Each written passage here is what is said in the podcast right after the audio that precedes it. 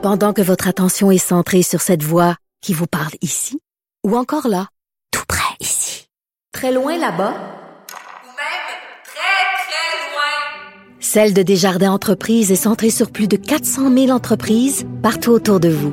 Depuis plus de 120 ans, nos équipes dédiées accompagnent les entrepreneurs d'ici à chaque étape pour qu'ils puissent rester centrés sur ce qui compte, la croissance de leur entreprise.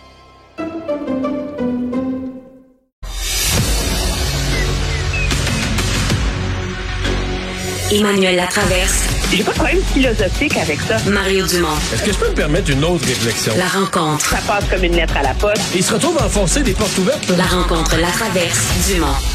Emmanuel Latraverse qui se joint à Mario Dumont et moi. Bonjour Emmanuel. Bonjour.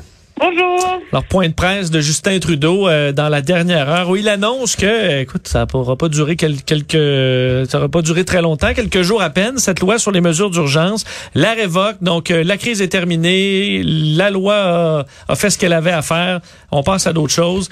Est-ce qu'il a euh, bien joué ses cartes aujourd'hui, Justin Trudeau? Ben, ça dépend qu'est-ce qu'on veut dire? Est-ce qu'il a évité d'être de prendre le risque d'être humilié au Sénat? Oui. C'est comme ça qu'on joue bien ses cartes.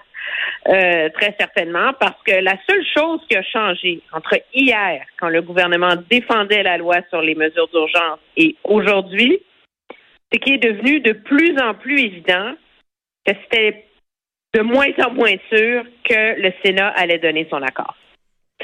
Alors, à part ça, il n'y a rien qui a changé, là. Euh, je veux dire, dans les rues d'Ottawa, il y a encore euh, des points de contrôle pour entrer dans le centre-ville. Il y a encore des immenses clôtures pour empêcher d'avoir accès à la rue Wellington. Euh, Mais les gens joguent avec, leur, avec leur chien, là, puis ça va quand même, c'est quand même calme. Oui, mais il court plus vite. Oui. Il y avait l'urgence. Il y avait l'urgence. Il court là. avec urgence. Non, mais et, et- non, mais tu sais, moi, ce qui, on a évoqué la loi sur les mesures d'urgence alors que la police avait réussi à lever le siège de Windsor sans ces pouvoirs-là. Là, le matin où la police de Winnipeg avertit les manifestants, nous allons utiliser la loi sur les mesures d'urgence pour vous faire sortir. Bon, on enlève la loi sur les mesures d'urgence avant que les gens à Winnipeg soient partis. Tu veux une démonstration là que c'est pas nécessaire jusqu'au bout, là, je pense qu'on en a une aujourd'hui, là. Mais euh, c'est tout croche, là, on se comprend, là. Tout croche. Mais euh, je pense quand même que de celle-là, M. Trudeau va s'en sortir avec un minimum de dommages. Je dis pas que ça va pas laisser une trace, mais... Tu sais, il y avait... Non, il a la- trouvé la- les meubles. c'est ça, l'appui était là en fin de semaine. L'appui était là en fin de semaine, là, très fort d'ailleurs. Même quand les sondages là, sur la- le recours à, à la loi sur les mesures d'urgence, même si c'est une loi extrême, les gens, le- les gens ont interprété, ça prend ça pour libérer Ottawa. Ça a été adopté, ils ont libéré Ottawa. Donc les gens ont comme accepté le, package deal. On libère Ottawa, on a une loi, bon, c'est pas le fun de l'utiliser, mais il faut. Puis quand il faut, il faut. Puis là, ben, il la retire dans la semaine d'après, sans humiliation. Les gens vont trouver ça bizarre, mais voyons, l'urgence a disparu vite, là. Puis je pense que pour certains, ça va être retenu comme de l'amateurisme ou de l'incompétence. Mais je pense quand même que dans une majorité silencieuse de l'opinion publique, euh, il s'en sort pas si avec pas tant de dommages que ce que certains. Je suis sûr que certains analystes vont le démolir demain, puis je crois pas que le dommage va être si grand dans le, dans le grand public. Là. Je pense que tu mets le, le doigt dessus. L'opération loi mesures d'urgence aura permis de sauver la face à Justin Trudeau. Donc, de faire oublier qu'il était responsable et que son, sais, que laisser traîner ça, son inaction, ça a facilité le travail parce que c'est ça que ça fait. Ça n'a pas permis de dégager Ottawa aux, aux forces policières. Ça leur a simplifié la vie. C'est juste ça. Mais ça a marché. Il l'a pas laissé trop longtemps. Puis ça envoie aussi le signal que, regardez, je suis pas comme mon père. Moi, j'en ai pas abusé. J'ai Euh. fait ça réglo, 10 jours, gros max. Mais est-ce que ça veut aussi dire qu'il est assez confiant qu'ils vont pas se réinstaller dans, dans une semaine là, ou un autre week-end euh, dans une autre ville, puis qu'on va être pris avec le même problème? Oui, mais il aurait pu se réinstaller avec les mesures d'urgence quand même. Là. Tu sais, c'est le travail Oui. policier rendu là depuis les... Je pense que les policiers de toutes les villes du Canada ont l'ordre, là, vous ne vous laissez plus des camions s'installer. là. Oui, je pense que le moi le je je pense que cette, euh, cette crise, comme on va l'appeler, a permis de libérer des forces réprimées depuis longtemps, d'une colère, d'un populisme, d'une mobilisation qui va survivre au siège d'Ottawa. Ces gens-là, ils vont s'organiser de manière différente. Est-ce qu'ils vont revenir peut-être? Est-ce qu'ils vont se réessayer? Oui, mais là, maintenant, à un moment donné, tu peux pas maintenir la loi sur les mesures d'urgence dans un pays sous prétexte que tu as 50 camions sur un terrain privé à l'extérieur de la ville. Alors, il va, c'est aux forces policières, c'est aux organismes de renseignement au Canada de faire leur travail. Tu pas besoin de la loi sur les mesures d'urgence pour réussir euh, à faire ça. Je pense que le débat important, par exemple, qu'il va falloir avoir assez rapidement, là, c'est comment tu fais pour mieux sécuriser la ville d'Ottawa, qui est la capitale? Ça, on a un côté un petit peu naïf au Canada. Tu sais, ah, tout le monde, il est gentil, on peut rentrer où on veut. C'est la police d'Ottawa qui va surveiller la rue où est le bureau du premier ministre. Il n'y a aucune autre capitale dans le monde où c'est la police locale qui euh, vrai, assure hein? la surveillance de la rue où il y a le bureau du premier ministre. Là. Ouais. C'est, c'est peut-être là qu'il faut avoir un débat, là. Absolument. Ouais. ouais. T'as, t'as absolument euh, raison. Euh, le, le point de presse, on a écouté un petit extrait, mais le point de presse de M. Trudeau aujourd'hui, c'était, convaincant selon toi? Ben, c'était aussi convaincant qu'il l'a été depuis le début. Moi, je pense qu'il y a une prise de position assez polarisée sur cet enjeu-là. Il y a des gens qui trouvent que c'était inutile, d'autres qui trouvent que c'était nécessaire. Aujourd'hui, il a bien fait les choses pour fermer les livres, mais il ne dissipera pas l'impression qu'il a révoqué la loi pour éviter d'être humilié au Sénat, moi, je pense. Ouais. Donc, Par- monsieur, madame, tout le monde, il s'en fout à la maison. Donc, euh, tu sais, c'est un peu... Bon, parlons de la, de la course à la chefferie du Parti conservateur. Est-ce que euh, bon, Stephen Harper est allé tirer le tapis sous les pieds de Jean Charest? non. Mais il a fait mal. Il a... Il a... C'est tannant. Moi, moi, moi, premièrement, je trouve ça malheureux que M. Harper fasse ça, OK? C'est pas son parti à lui, puis je trouve que ça... Jouer à la belle-mère, c'est jamais digne pour un ancien chef politique.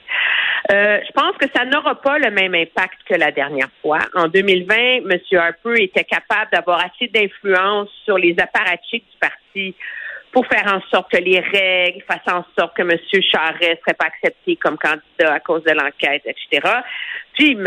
Harper, la dernière fois, il avait pris le téléphone, là. Il, appelait des députés pour leur dire Hey là, c'est non, tu peux pas faire ça, tu peux pas faire ça. M. Harper n'a pas fait ça cette fois-ci.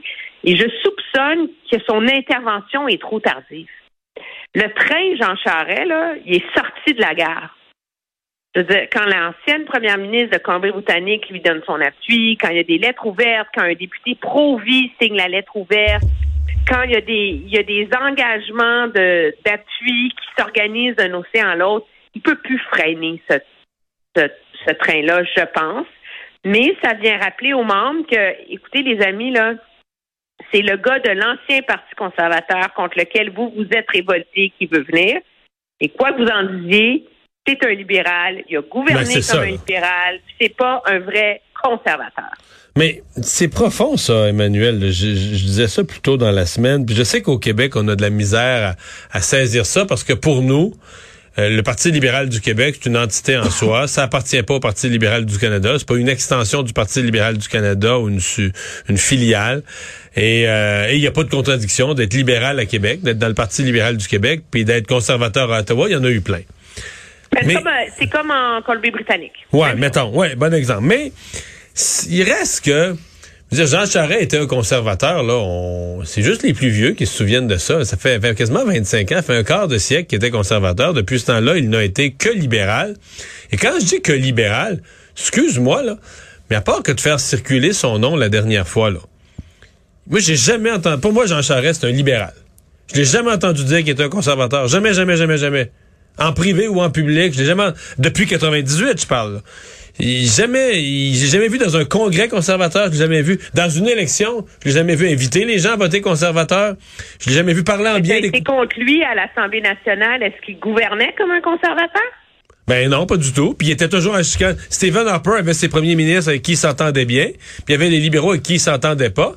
Et c'était cette seconde catégorie qui appartenait à Jean Charest, les libéraux qui étaient toujours en chicane avec Harper. Donc, pour, pour bien des conservateurs au Canada, Jean Charest est devenu un libéral. Bon, un libéral. Sur la scène fédérale, je pense que Jean Charest, en dedans de lui, c'est toujours considéré comme un conservateur. Mais il y a juste Michou qui le sait, là. Oui, mais il est conservateur d'un parti conservateur qui n'existe plus. Je pense que ça, cette sortie met le doigt un peu sur le bobo. Moi, j'ai parlé à beaucoup de députés aujourd'hui. Ils me disent, écoutez, si le vote a lieu demain, Jean Charest ne peut pas passer.